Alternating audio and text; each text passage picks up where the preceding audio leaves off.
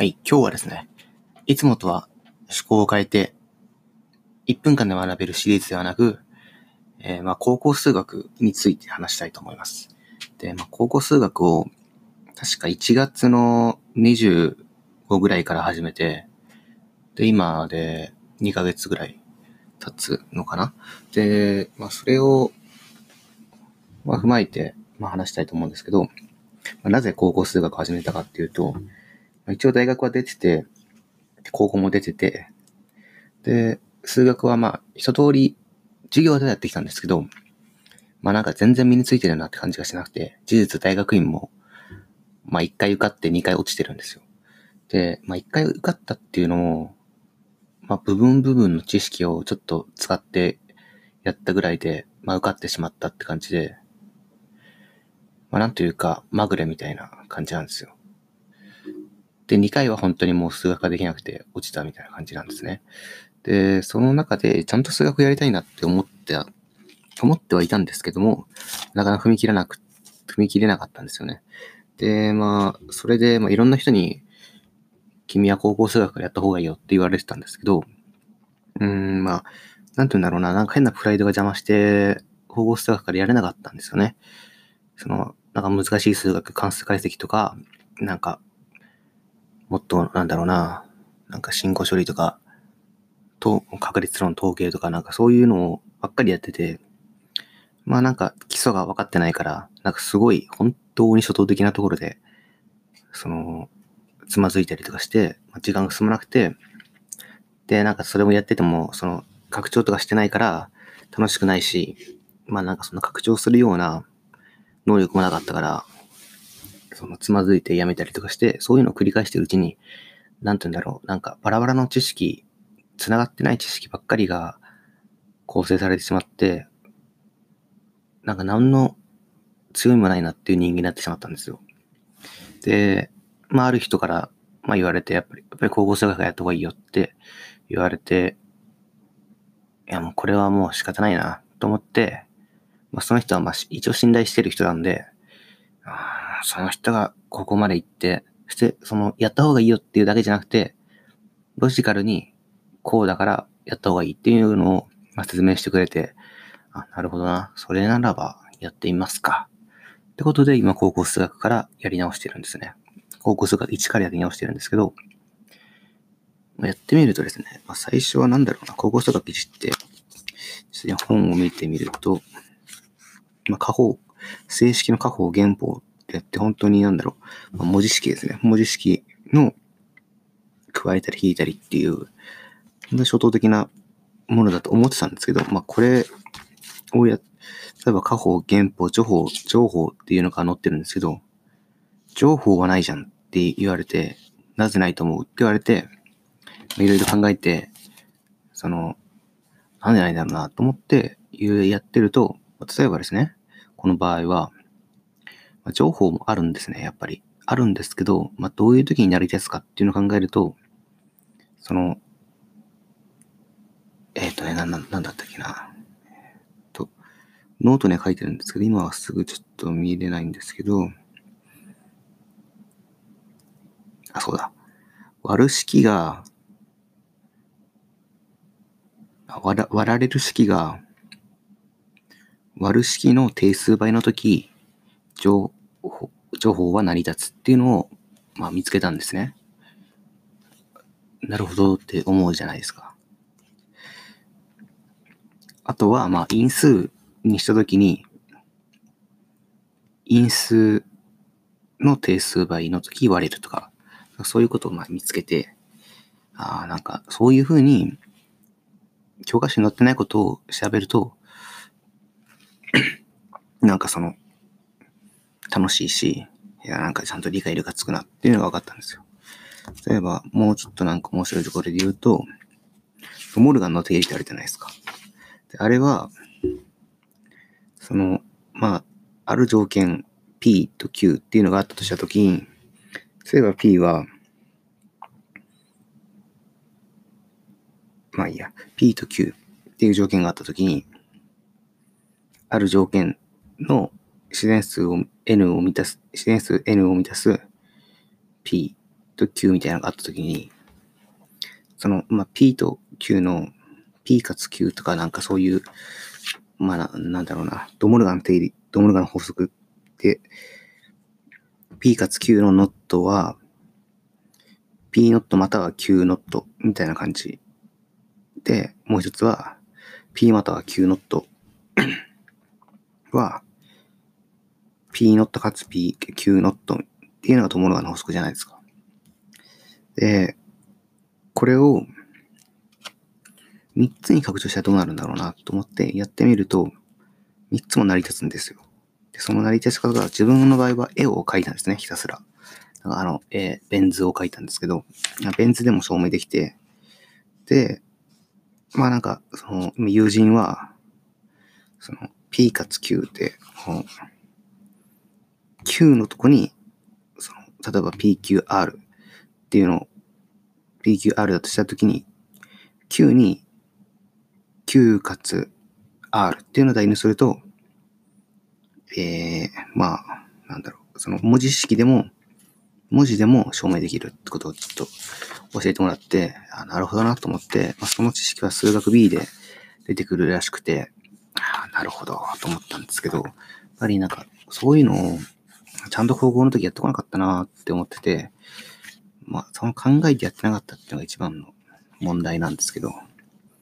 そういう意味で、高校数学、えー、まあなんか、まあ、学ぶの、学び方はやっぱりその拡張してみるってことが大事なのかなって最近思ってました。で、まあ、自分の場合は、なぜ高校数学をやってるかっていうのになるんですけど、やっぱり数学を広く知りたいと思ってて、その、まあ、いずれ機械学習っていうものをちゃんと理解したいなと思ってるんですよ。うん。まあ、数学の定理を作りたいっていうのもあるんですけど、まあ、まずは機械学習を理解したいっていうのがモチベーションですね。で、願わくば機械学習や数学、まあ、どっちに転ぶかわからないんですけど、まあど、どっちもできたら最高なんですけど、そういう数学の定理または機械学習の定理っていうものを作って、まあ、自分がこの時代に来た歴史を刻みたいなって思ってます。で、なんだろうな。まあそんなところなんですけど、えー、っと、まあ、数学をやると、なんか頭が良くなるとか、そういうことは別に言わないんですけど、まあ頭良くなるのかなわかんないけど、まあ結構、毎日はやるようにしなければいけないなって思ってはいるんですけど、うん、まあ、頑張るしかないですね。頑張って時間を作るしかないですねって、まあ、今日もこれからやろうかなって思ってますね。えー、まあ、2時ぐらいなんですけど、まあ、これからやります。で、うん、まあ、あとは、話は変わるんですけど、基礎研究っていうものを応援したいなと思ってるんですね。で、会社でも、その基礎研究の人を応援するような記事を書いていこうと思ってるんですよ。会社の温度メディアに。で、まあその時もやっぱり数学が知っていきないとダメだと思うんですよ。やっぱり数学が分かってこそ、なんかその、例えば機械学習の基礎研究を応援するとしたら、それが分かってないと、その本当の意味でその人のすごいなってのが理解できないと思うんですよ。で、はい。だから、まあ、高校数学科でやって、大学の微積線形、確率統計ぐらいまでは少なくともやりたいなと思ってます。で、その後に、ま数学科の、えーと、なんだっけ、あの、履修、科目等履修生とかをやって、数学を学んだ後に大学院行こうと思ってます。で、それでまあ研究とかをしたいなと思ってますね。うん。あと、基礎研究を応援するっていう目的は、まあ、なかなか言葉にできなかったんですけど、まあ、深層学習とかの基礎研究は安心して使えるっていう、安心して使えるようにっていうのが、まあ一つの理由なんですけど、それ以外にも、まあなんか、まあ、自分ではなかなか言えなかったんですけど、基礎研究っていうのは、まあその、他の人に言われて気づいたんですけど、今すぐ役に立たなくても、まあ、いずれなんかその役に立つかもしれないから、その研究する意義はあると思、思うんですね。で、まあ、例えばなんか、経営学習とかの文脈で言うと、甘利先生っていう方がいるんですけど、甘利先生とかの、まあ、誤差逆電波法とかって、あれは昔はなんか忘れ去られた技術だと思うんです。でそういうのが、まあ、今の心臓学習のなんかもう基盤を作ったと言ってもいいと思うんですね。で、もう一つはなんか情報理論じゃない、いや、情報理論じゃなくて情報幾何学とか作ってると思うんですけど、まあ、それももしかしたら100年後ぐらいには、なんかもっと理解しやすい体系になって、なんかもしかしたら、なんか統計学の基礎になってる可能性もあるじゃないですか。で、そういう意味で、まあ基礎研究と見えるけれども、いつか役に立つかもしれない。それがなんか、まあ、まあ、その将来なんか、すごいことにつながるかもしれないっていうのもあって、応援したいですね。うんまあ、あとは別に、機械学習だけにかけられて、なんか植物とかも同じだと思うんですよ。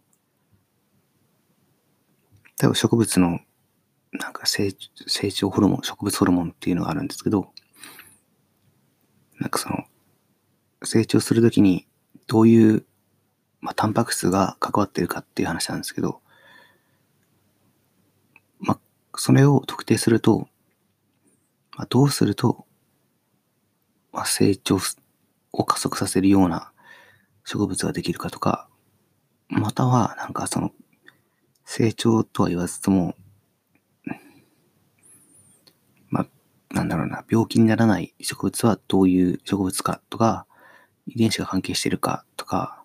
なんかそういうのを調べると、やっぱり将来の食料自給率にも役立つし、まあ、それが、まあ、いずれ今すぐ役に立たなくても、まあ、いつか、なんかそういう食料自給率とかの、いう風になる可能性もあるし、まあ、いろいろと意味でも、まあ、基礎研究を応援したいなと思ってるんですよ。で、まあ、話を戻すと、まあ、高校数学の話なんですけど、まあ、一つのことに何かずっと取り組んだことがなくて、まあ、今、高校数学をやり出したんですけど、まあ、最近またちょっとできない時があって、やめようかなと思ったんですけど、でもやっぱりなんか、もう一度再開した理由が、その、やっぱり何か続けたいなと思ったのと、高校数学も知らずになんか、経営学習とか語るのって、すごいなんか恥ずかしいことだなと思ったことがもう一つの理由ですね。そういう意味で、まあ、常に勉強する人でありたいし、高校数学を理解して、大学数学と理解して、なんかもっと広い世界を見ていきたいなって思います。はい。では、こんなところで終わります。では、また会いましょう。